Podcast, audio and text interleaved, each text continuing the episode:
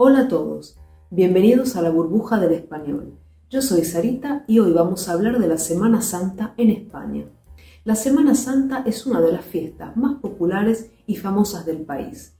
No tiene una fecha concreta y de hecho cada año puede cambiar, pero generalmente se celebra entre los meses de marzo o abril. Este año empieza el 2 de abril y termina el 9 de abril. La Semana Santa es una fiesta cristiana. De hecho, se recuerdan los últimos días de la vida de Jesús. En todo el país, de norte a sur, en casi cada pueblo o ciudad, se organizan procesiones o rituales muy antiguos. Esto debido a la gran importancia de la Iglesia Católica en España. Los días festivos son el Domingo de Ramos, el Jueves Santo, el Viernes Santo y el Domingo de Resurrección. Es una semana llena de cultura, de tradición y de símbolos católicos. La Semana Santa es bastante parecida de una ciudad a otra. Obviamente hay diferencias, pero sobre todo hay lugares que son más famosos. Por ejemplo, las procesiones más famosas del norte son las de Ferrol o Zamora y las del sur son las de Sevilla o Málaga.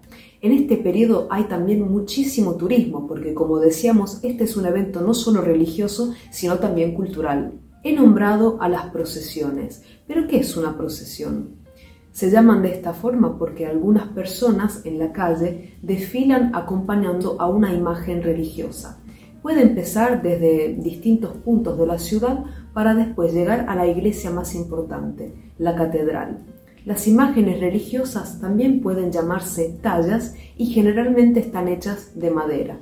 Se instalan encima de un armazón con adornos para que puedan ser transportadas. Este conjunto se llama paso y está adornado con velas y flores. Algunas de las personas que participan en la procesión se llaman nazarenos y llevan un sombrero puntiagudo con una forma de cono. El sombrero se llama capirote. El capirote tiene su origen en la Inquisición española y tiene un significado de penitencia, es decir, está relacionado con el arrepentimiento y el dolor, no solamente por la muerte de Jesús, sino también por las malas acciones y los pecados. Algunas personas también participan en la procesión descalzas, es decir, sin zapatos, para que la penitencia sea mayor. Cada procesión recuerda un momento de la Biblia. Por esta razón, algunas pueden ser más alegres y otras tener un ambiente más serio. A veces las procesiones se paran para que la gente pueda ver mejor las imágenes o rezar. Las procesiones siguen horarios y un recorrido determinado. Generalmente empiezan por la tarde y terminan por la noche. Otro elemento muy importante durante la Semana Santa es la música. De hecho, cada paso va acompañado por lo menos por uno o dos grupos de música. Las personas que participan activamente en las procesiones pertenecen a cofradías, que serían asociaciones que siguen las leyes del derecho católico. Cada cofradía tiene sus propios uniformes, sus propios símbolos y también se pueden distinguir a través de los colores. Algunas tienen colores oscuros, algunas claros, algunas son muy antiguas, por ejemplo del siglo XV. Cada cofradía también suele utilizar sus propios símbolos artísticos y religiosos. Cada cofradía tiene dos o tres pasos. Algunos pasos los llevan, los sostienen las personas con su cuerpo y estas personas se llaman costaleros. Los costaleros tienen que tener mucha coordinación y de hecho siguen el capataz. El capataz es el que guía el paso con la voz. Por cierto, si os gustan los refranes españoles, os voy a recomendar un libro muy, muy interesante. Se llama Más allá de la gramática, refranes y expresiones para hablar español como los nativos.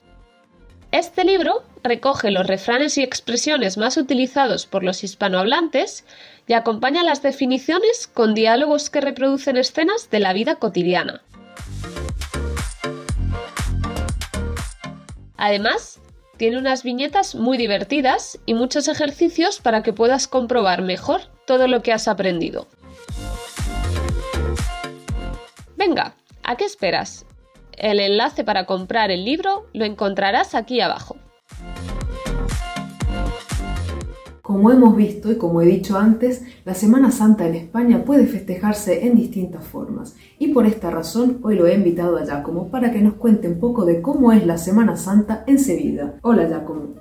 Hola a todos, mi nombre es Giacomo, eh, soy un eh, artista italiano y he tenido la oportunidad de vivir en Sevilla un año y medio y las cosas que más me gustaron de esta hermosa ciudad fue vivir la Feria de Abril y la Semana Santa. Son dos momentos muy distintos, por supuesto, eh, de Sevilla y de lo que la gente vive en Sevilla, pero hay también cosas comunes. Por ejemplo, me encantó la manera muy intensa de vivir la Semana Santa, me encantó ver toda esa gente en la calle, eh, unir la parte más sacra de la Semana Santa también con la parte más eh, popular, con la parte más eh, callera, con la parte que más eh, me, me, gustó ver al final porque yo me he dado cuenta cómo en Sevilla eh, las cosas al final a veces se cruzan y también la Semana Santa casi parece una fiesta sagrada, algo así. Qué lindo.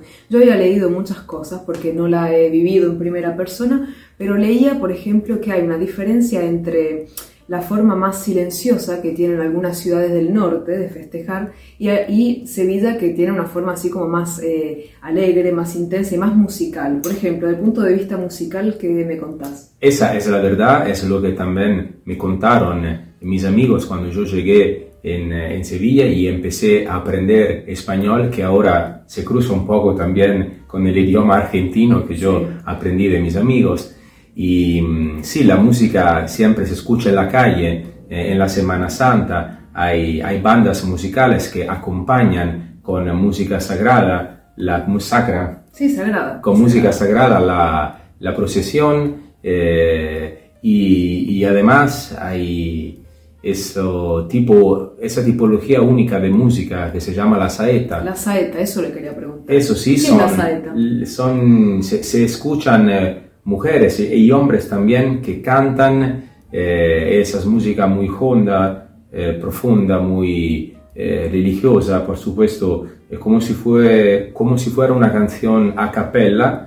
Y la cantan por la calle, la cantan por las ventanas. Por las ventanas, había leído, ¿no? Como que desde las procesiones la procesión se para y hay como mujeres de, desde los balcones, ¿no? Y casi, casi parece como una, una saeta eh, que va a romper el silencio sacro, sagrado de la, de la Semana Santa. Qué lindo. Bueno, yo sé que en estos días se comen unos dulces muy ricos que se llaman torrijas, que son unos dulces típicos, pero ¿hay otro dulce que se come en esos días? Sí, sí, sí, por supuesto, hay un dulce que se come en esos días y que se come casi siempre en Sevilla, sobre todo el domingo, y son los churros que es como ese dulce frito eh, que se come con chocolate caliente y a todos los sevillanos eso le encanta. Bueno, ya como yo te quería preguntar, ¿qué te dejó Sevilla, la Semana Santa y sobre todo, ¿le aconsejarías a la gente ir en este momento del año, en la Semana Santa? Claro, por supuesto.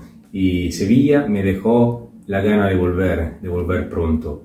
Y sin duda la Semana Santa es el momento eh, más importante eh, que se puede vivir en Sevilla juntos a la Feria de Abril, pero la Semana Santa tiene esa fuerte espiritualidad. Eh, yo creo que sea muy importante para conocer bien eh, lo que la gente de Sevilla vive y piensa, vivir esos días de la Semana Santa. Bueno, muchas gracias. Bueno, hemos llegado al final de este video dedicado a la Semana Santa en España. Como han visto, lo he invitado a Giacomo para que nos contara un poco de su experiencia en Sevilla y que nos hablara un poquito de la Semana Santa. Eh, como han podido escuchar, es un italiano que tiene acento y un poco mezcla el acento andaluz con el acento argentino. Eh, bueno, espero que les haya gustado. Yo, como he dicho, creo que vale la pena vivir la Semana Santa en España, en cualquier ciudad de España, porque realmente es un momento cultural, una gran forma de arte. Para más contenidos podés seguirnos en nuestras páginas Facebook e Instagram. Hasta pronto.